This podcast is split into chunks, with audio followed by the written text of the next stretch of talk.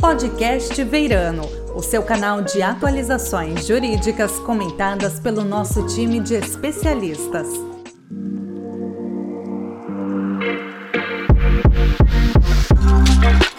Esse é o podcast Veirano. Meu nome é Monique Bastos e falaremos hoje sobre o papel das pessoas aliadas no avanço da diversidade e inclusão. Além da nossa associada Mayara Santana, convidamos a Carla Fabiana, gerente global de diversidade e inclusão na Gerdau. Olá, pessoal, tudo bem? Olá, Monique. Oi, Mayara. Oi, Carla. Oi, Monique. Um prazer estar aqui hoje com vocês. Para começar, Carla, eu queria entender um pouco mais sobre a sua trajetória com o tema de diversidade e inclusão. Você pode contar um pouco mais para gente? Primeiro, obrigada pelo convite, né? Um prazer estar aqui hoje para falar de um tema tão importante, né? Bom, contando um pouquinho da minha trajetória, minha trajetória profissional em diversidade e inclusão começou em 2017, é recente, quando a gente começou a trabalhar esse tema na Gerdau, tá? Então, naquela época, formou-se um, um, grupo de voluntários para aprender e para propor algumas ações para a promoção da diversidade, eu fui uma das pessoas voluntárias que começou a estruturar o tema dentro da empresa.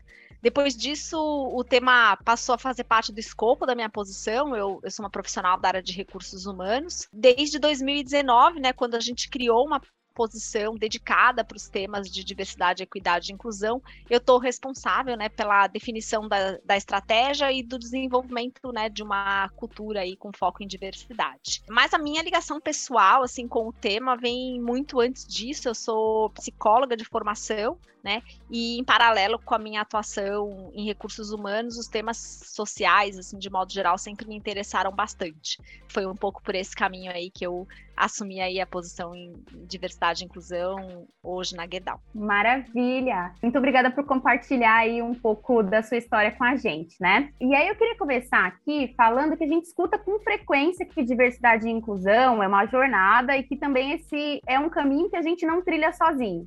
Mas quando a gente está falando de ambiente corporativo, muitas vezes existem grupos historicamente minorizados, né, como mulheres, pessoas negras, pessoas com deficiência, LGBTs, que ainda não estão aí proporcionalmente representados ou em posições de decisão. E a gente entende que é nesse momento que pessoas aliadas podem desempenhar um papel fundamental para a mudança, né? Aproveitando o tema que a gente está tratando aqui hoje. Então, eu queria entender com você e com a Mayara como vocês enxergam o papel dessas pessoas aliadas nessas causas e que iniciativas práticas cada um de nós pode fazer para alavancar esses talentos diversos dentro das empresas? Bom, eu entendo que o papel dos aliados é fundamental, né? Acho que sem o apoio de, de pessoas aliadas, a gente é, não vai conseguir ter mais equidade, né? Porque pessoas brancas, né, e mais ainda homens brancos, estão nas posições de poder e de tomada de decisão, não apenas nas empresas, mas uh, na educação, na política e, e, várias outras esferas, né?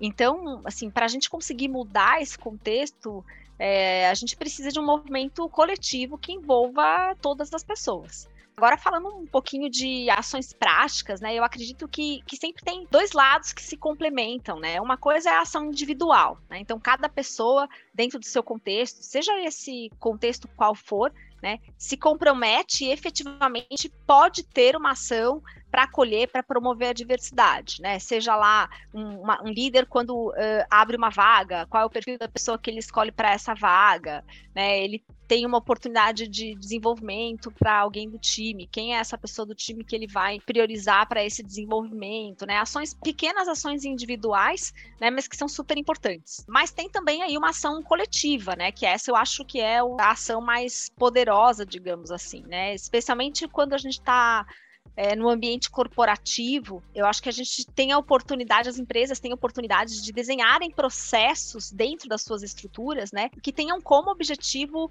ampliar a diversidade, né, ter, por exemplo, um target de contratação né, ter um percentual definido de contratação de mulheres, de pessoas negras ou outros grupos né, minorizados, acompanhar a carreira dessas pessoas, né, para garantir que as pessoas tenham oportunidades de ascensão de carreira, independente de qualquer questão, monitorar e eventualmente corrigir algum gap de salário que você tenha entre mulheres e homens, pessoas brancas e pessoas negras, né?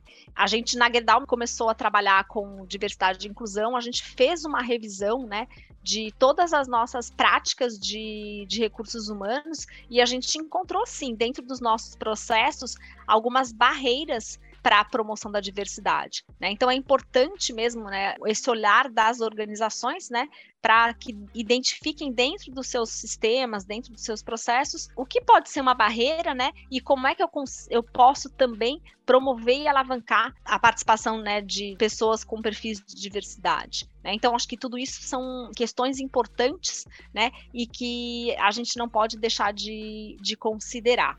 Tá? E eu acho que num país com tanta desigualdade social, né, a gente também não pode deixar de falar da importância do investimento em ações de responsabilidade social e de educação, né? Porque eu preciso também ampliar o acesso e a capacitação, né, para pessoas desses grupos que historicamente são minorizados ou subrepresentados. Né? Então, acho que as empresas também podem dar uma contribuição bastante importante nesse aspecto. Com certeza, Carla. Acho muito importante você ter falado sobre essa questão da responsabilidade social, né? Porque a gente vem aos poucos tratando cada vez mais disso e as empresas estão se tornando responsáveis também pelas questões de inclusão e diversidade no ambiente de trabalho. E eu acho que quando a gente fala do papel das pessoas aliadas, né, nas causas dos grupos minorizados, a gente está falando também de um auto reconhecimento de que esses aliados eles são ou estão de alguma forma e falam de um lugar de privilégio, né? E entendendo os seus privilégios, o seu lugar de poder, ou de repente o alcance da sua fala, ou da sua posição na empresa, ela pode, de alguma forma, ajudar e impulsionar é, todas as questões ligadas à diversidade e inclusão. Então, muitas vezes a gente ouve de uma forma equivocada que aquela pessoa, por não ser preta ou por não ser bissexual ou trans, não tem lugar de fala, e aí essas pessoas começam a se omitir num processo que deveria ser de todo mundo, né? Quando você se auto-reconhece como uma pessoa responsável é, nesse movimento de mudança, a partir dos privilégios que você tem, não estando né, num grupo minorizado, eu acho que você consegue, de alguma forma, ajudar aquelas pessoas que de fato necessitam que alguém olhe para elas, porque muitas vezes, infelizmente, as mulheres, por exemplo, foram ignoradas em processos seletivos para cargos de alta chefia. As pessoas pretas, as mulheres pretas, seus currículos não eram nem recebidos pelas áreas né, de recursos humanos. Então, as pessoas aliadas, eu acho que principalmente, têm o papel de olhar para o grupo minorizado e dar alguma oportunidade de essa pessoa crescer na empresa, né, ser incluída na empresa para que de fato a diversidade e a inclusão ela avance cada vez mais no mercado de trabalho. E aí, até fazendo um gancho com isso que a gente está falando, do papel das pessoas aliadas, eu acho também importante, Carla, ouvir um pouquinho de você sobre o contexto atual brasileiro e principalmente quando a gente fala do racismo estrutural, né? E essa questão estruturante, ela pode estar interseccionada com várias questões, né, como gênero, orientação sexual, a existência de algum tipo de deficiência física e ampliar o olhar da diversidade racial para ser um tema de responsabilidade de todas as pessoas é um desafio. Né? Então, eu queria ouvir um pouco de você, como você acha que a gente pode fazer isso? Ampliar o olhar da diversidade racial, né? inclusive para as pessoas não negras, até mesmo como você. Bom, essa sua pergunta é super interessante para a gente poder refletir um pouquinho, né? Por muito tempo, né, se multiplicou aquela falsa ideia de democracia racial. É aquele discurso de que no Brasil não existe racismo. Eu sou de uma geração que cresceu ouvindo isso. E por isso, uh, situações de racismo que pessoas negras enfrentam cotidianamente, né, elas foram invisibilizadas por muito tempo.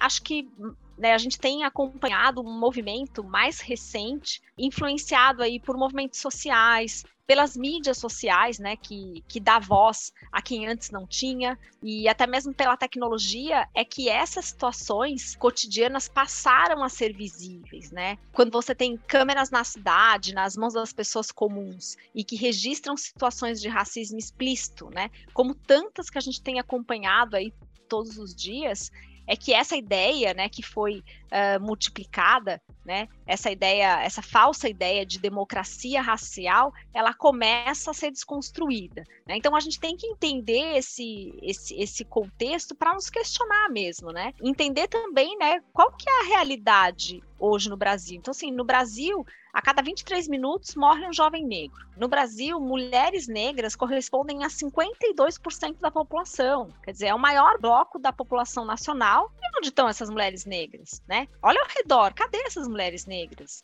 Então, é, olha o potencial econômico né, que se perde quando essas pessoas não têm as mesmas oportunidades de desenvolvimento uh, que outras pessoas, né? Que pessoas brancas, por exemplo, têm né? Porque até quando a gente pensa na questão social, né? Dizer, um, um jovem branco pobre e um jovem negro pobre, a gente ainda assim tem diferenças, né? Quer dizer, um jovem em uma situação de vulnerabilidade social branco, ele ainda assim tem alguns privilégios em comparação com um jovem na mesma situação negro, né? Então, é, a gente tem, né, de fato, diferenças né, que são uh, importantes e que pessoas não negras têm que né, entender, se dar conta e assumir a sua responsabilidade para que a gente né, consiga ir avançando aí nesse tema e reduzindo aí essas desigualdades que a gente tem hoje no, na nossa sociedade. Exatamente, Carla. Essa autorresponsabilização é muito importante.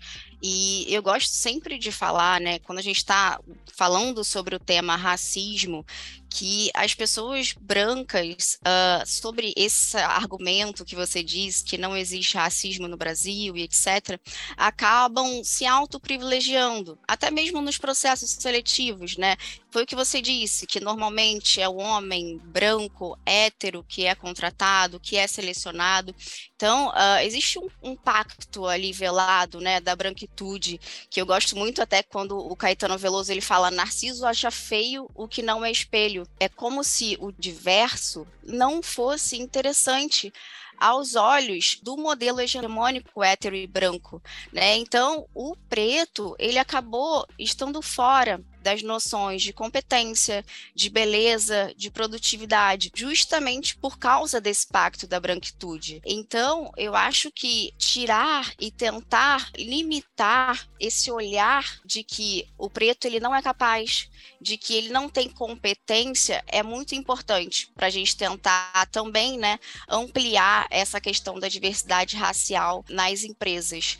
E outra questão também que eu sempre gosto de lembrar é sobre a ideia equivocada de mérito, que a gente ouve muito também, né? É como se as pessoas brancas elas estivessem nos locais de poder porque elas têm mérito para isso e as pessoas pretas não. Essa ideia de, de meritocracia vem sendo muito discutida, né? E, e é bastante complicada, porque acaba que a gente esquece desse contexto que você falou, socioeconômico, racial, histórico, desse grupo que foi marginalizado por tanto tempo, né? Marginalizado e de questões básicas como saúde, é, educação, moradia adequada.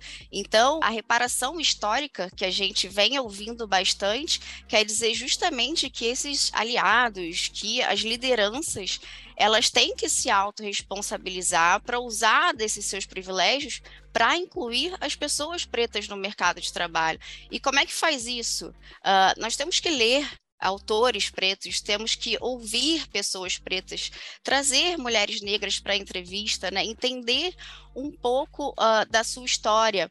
E depois desse primeiro passo, que seria diversificar as pessoas que entram nas empresas, acho muito importante aquilo que você também mencionou, que é de capacitá-las, né, no que for possível, com, enfim, cursos de inglês, Excel, Word, de espanhol, tudo o que seja necessário para que aquela pessoa que vem de um grupo historicamente marginalizado possa ser, de alguma forma, competitiva no mercado de trabalho. Né? Não adianta simplesmente a gente ter um processo seletivo diverso, trazer essas pessoas, mas não tentar ajudá-las a estarem competitivas com as pessoas que estão à volta, né? Porque senão muitas vezes essas pessoas vão acabar saindo do trabalho, vão acabar sendo demitidas e não por culpa delas, mas culpa de um histórico de marginalização que infelizmente elas sofreram ao longo de toda uma vida, né? Eu queria aqui também trazer alguns dados, porque o próximo assunto que a gente vai falar aqui é sobre lideranças, né? Então, exemplificando, mulheres negras ocupam só 3% dos cargos de liderança nas empresas. E quando a gente fala de conselhos de administração no Brasil, a gente tem dados que trazem que elas são apenas 10,4% em conselhos de administração. Então eu queria ouvir um pouquinho aqui como é, a Carla como faz essa ponte aí, é uma gerente global de diversidade e inclusão, então tem acesso direto às pessoas, mas também às lideranças, e é uma liderança, entender como é que você enxerga, Carla, o papel né, das lideranças no mundo corporativo como aliado, né, assim, para consolidar as ações de diversidade e inclusão e a própria diversidade e inclusão, essa cultura, né, dentro das empresas. A Gerdau tem esse tema e tem tratado desse tema de uma forma muito estratégica, com apoio das suas lideranças de uma maneira muito transversal. Então, se você puder também trazer alguns exemplos de medidas que vocês adotaram, vai ser um prazer te ouvir. Bom, acho que essa é uma demanda né, da sociedade, é também uma, uma exigência cada vez mais presente dos investidores, né? Então, eu já fui convidada, né, como, como líder de diversidade, para uma reunião com investidores, porque eles queriam entender o que é que a gente estava fazendo em diversidade, né? Quando se podia imaginar isso há 5, 10 anos. Né? Então, acho que é um movimento super importante, assim, né? Que vai criando né, uma mobilização dentro das empresas, né? Por outro lado, assim, acho que sempre me perguntam, né? Aquela velha questão, né? Se investir em diversidade traz resultado para o negócio, tá? E, assim, eu acredito que essa não é uma relação de, de causa e efeito, assim como muita gente poderia, muita gente gostaria, né? Porém, eu acredito que as melhores empresas, né, em resultados, vão ser também as melhores empresas para as pessoas e para o mundo. E não dá para uma empresa, uma organização, ser uma boa empresa para as pessoas e para o mundo se ela não estiver olhando para o tema de diversidade, né? É, isso necessariamente passa por uma boa gestão da diversidade. Né? Então, acho que, no meu ponto de vista, né, as empresas que desejam se destacar no futuro, elas precisam investir agora no, desenvolvimento de uma cultura inclusiva, uma cultura que valorize a diversidade porque diversidade e inclusão, né, tem como essência a questão da cultura organizacional. Né? E você não faz uma mudança de cultura de um dia para o outro, né? Então, todos os movimentos de cultura nas organizações precisa né, de um trabalho muito consistente, mas precisa também de um pouquinho de tempo. Então, as empresas não começam a trabalhar a diversidade e conseguem ter ali no mês seguinte já algum impacto Olha, vou te dizer que, na verdade, no, no, primeiro, num primeiro momento, assim, o impacto né, percebido, às vezes, ele é mais negativo do que, do que positivo, porque você começa a ampliar o nível de consciência das pessoas e aí né, se percebe a quantidade de, de temas que tem para tratar, ou, né, ou situações que estavam já acontecendo na organização, mas que não eram discutidas, né?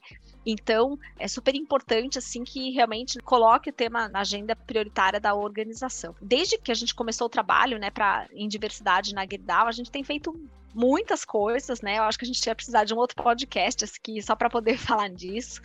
É, mas assim tentando trazer aqui alguns exemplos, né, para ilustrar como esse tema tem sido tratado e qual é a relevância que a gente tem dado. Acho que eu, eu poderia trazer aqui alguns pontos. Um deles é que esse tema ele está na, na voz do nosso CEO. Em todos os momentos que o nosso CEO ele se comunica, né, internamente e também externamente, ele traz o tema diversidade conectado com a, a fala dele. Então, isso vai dando uma mensagem muito clara para a organização e para o mercado da relevância do tema. Todos os momentos em que ele está falando com a organização, ele traz a pauta de diversidade como um tema transversal, que é, a gente sempre tem alguma, alguma questão que dá para ele, conectar.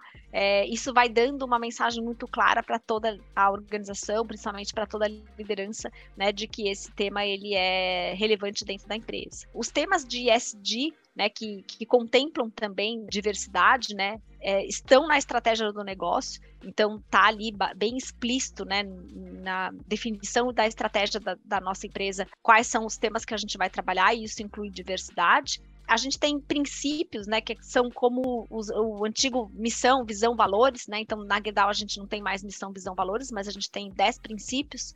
E ambiente diverso e inclusivo passou a ser um desses princípios. Então, isso também traz assim uma mensagem muito clara de que não é como um tema como se fosse um projeto, mas como algo que realmente permeia a cultura da empresa. Né? Então não é algo que tem começo, meio e fim. Diversidade vai ser, né, é um, uma característica da cultura da organização. Então isso também né, passa né, uma, uma mensagem muito relevante assim para todas as pessoas. Né? Diversidade, por exemplo, também passou a ser um capítulo do Código de Ética e Conduta. Né? Então, quando a gente começa a trabalhar o tema de diversidade, a gente entende que dentro do Código de Ética e Conduta a gente que tinham alguns pontos, alguns aspectos ali que a gente não estava explorando, e aí a gente criou, incluiu um capítulo exclusivo para falar sobre diversidade. A gente tem uma trilha toda, então, com vários treinamentos falando sobre os temas de diversidade e inclusão, alguns desses são obrigatórios. Então, todo líder hoje, um novo líder na empresa, um líder que assume uma posição,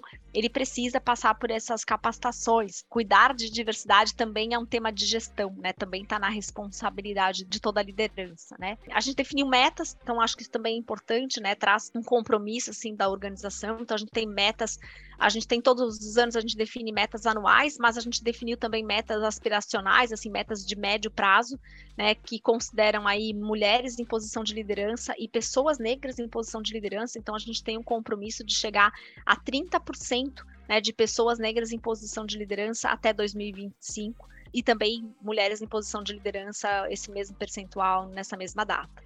Então, acho que tudo isso né, vai dando clareza assim, da relevância, ele vai conectando com outros temas dentro do, do negócio, dentro da organização. E acho que uma decisão que a gente tomou, né, logo no início do trabalho em diversidade, que eu acho que foi uma decisão muito acertada, é de dar total transparência para o mercado de tudo que a gente está fazendo em diversidade. Desde 2018, a gente publica no relato integrado uh, anualmente as ações, né, as principais ações uh, realizadas para a promoção da diversidade, além da composição da nossa demografia. Né? E quando a gente iniciou esse trabalho, a gente tinha indicadores né, dos quais a gente não se orgulhava. Né? Mas mesmo assim a gente achou que era importante dar transparência né, de qual era o estágio que a gente estava e assumir o compromisso público de avançar nesse trabalho. E acho que, assim, hoje eu me sinto bastante orgulhosa, assim, de, de dizer que todos os indicadores, né, que a gente publica, todos os indicadores de diversidade, a gente tem avançado ano a ano de forma sustentável. Né? Então, acho que dá uma indicação aí de que o trabalho né, bem estruturado, o trabalho bem feito, o trabalho que ele é feito para mexer na cultura da organização, buscando um resultado que seja perene, que seja sustentável, ele, ele vem. Eu não acredito em grandes movimentos, né? Então, ah, faz uma super iniciativa que tem às vezes uma super repercussão na mídia e não tem um trabalho de base, né? Não tem um trabalho né, conectando a, o tema diversidade com todos os outros temas da organização. Então, acho que isso é bem, é bem importante, assim, é um dos caminhos que a gente tentado fazer na, no trabalho lá na, na Guedal. Perfeito, gente. Acho que ficou muito claro aí pelas falas de vocês e pelos temas que nós trouxemos hoje aqui, da importância, né? Que cada um e que todos têm para a promoção da diversidade e inclusão, desde o indivíduo até as lideranças e passando isso para esse conjunto, né? O quanto isso é importante para o negócio, o quanto isso é importante para o crescimento das pessoas e da sociedade, e que sim, cada um pode fazer o seu papel ali dentro da sua esfera. E a gente está finalizando aqui a nossa conversa eu queria entender com vocês sugestões práticas que vocês possam deixar para que cada um possa ser esse agente né, no processo de construção de diversidade e inclusão ali dentro do, do seu ambiente de atuação ou qualquer outro recado que vocês queiram deixar aqui para os ouvintes. Eu acho que um aprendizado assim que eu gostaria de, de compartilhar é que diversidade não é, é, mais um tema assim na, na mesa da liderança, né? Mas sim um jeito de se fazer gestão, né? E um jeito de, de se fazer gestão que considera né, as nossas características de humanidade. Então, quando uma, uma liderança ela vai tomar uma decisão né, sobre contratar pessoas, porque é uma decisão que um líder habitualmente toma, se esse líder tem né, os conceitos de diversidade incorporados, ele vai ter em conta né, as questões de diversidade nessa sua tomada de decisão. Quem é que eu vou trazer para essa posição? Ah, eu vou considerar também a composição de diversidade do meu time? Ah, será que eu não tenho nenhuma pessoa com deficiência? Será que neste momento eu não deveria priorizar a contratação de uma pessoa com deficiência dentro, né, tendo esse conceito de diversidade internalizado, né? E isso para todos os processos, né? Então, na carreira do profissional, então, ah, no momento de tomar uma decisão sobre eh, quem eu vou indicar para ser meu sucessor, no momento de um investimento de uma capacitação, de uma formação, né? Então, o processo de diversidade, ele é um jeito de fazer gestão e um jeito que a gente sabe que dá muito resultado. Né, porque você amplia a sua escuta, aumenta a sua habilidade de empatia, cria uma conexão muito poderosa com as pessoas individualmente e um nível de harmonia, um nível de colaboração entre as pessoas do time, né, que dificilmente você consegue alcançar quando você não está considerando as questões de diversidade. É, não tenho dúvidas, né, que aprender, entender um pouquinho e principalmente praticar, né, a diversidade, equidade e inclusão no dia a dia da gestão traz um nível de performance que não pode ser desconsiderado. Com certeza, Carla. E eu fiquei muito feliz de ouvir tantas coisas que a Gerdau está fazendo, né, na atuação por diversidade e inclusão, e eu, eu acho que esse é um movimento que vem partindo de muitas empresas, mas a gente ainda tem um caminho longo pela frente, né, e o que você falou sobre a cultura da empresa e de que isso leva tempo, é muito importante a gente ter em mente também, né, porque infelizmente a gente uh, está num país e trabalha em grandes empresas e todo mundo quer visar o lucro o tempo todo, então a produtividade é muito importante, a, a, a empresa tem que ser lucrativa e etc.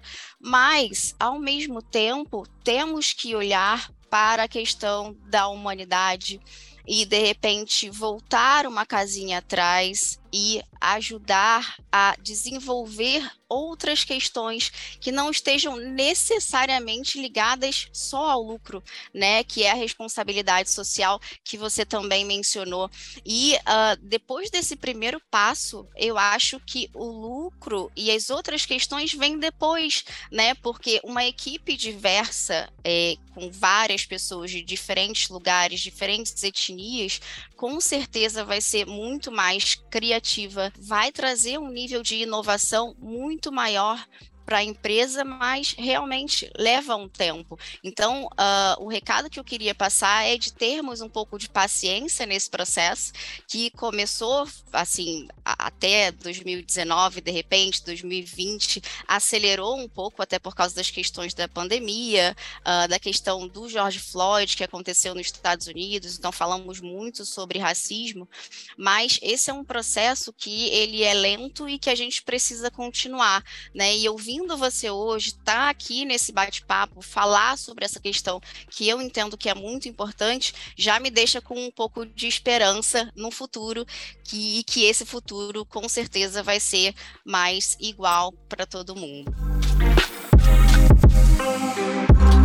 Carla, Mayara, agradecemos demais a participação de vocês. O nosso bate-papo foi super inspirador e tenho certeza que vai enriquecer também as pessoas que nos ouvem. Muito obrigada pelo convite, foi uma delícia aprender com vocês também. Obrigada, Carla. Obrigada, Monique. Você acabou de ouvir o podcast Veirano. Para obter informações atualizadas sobre os demais temas jurídicos, acesse o nosso site veirano.com.br.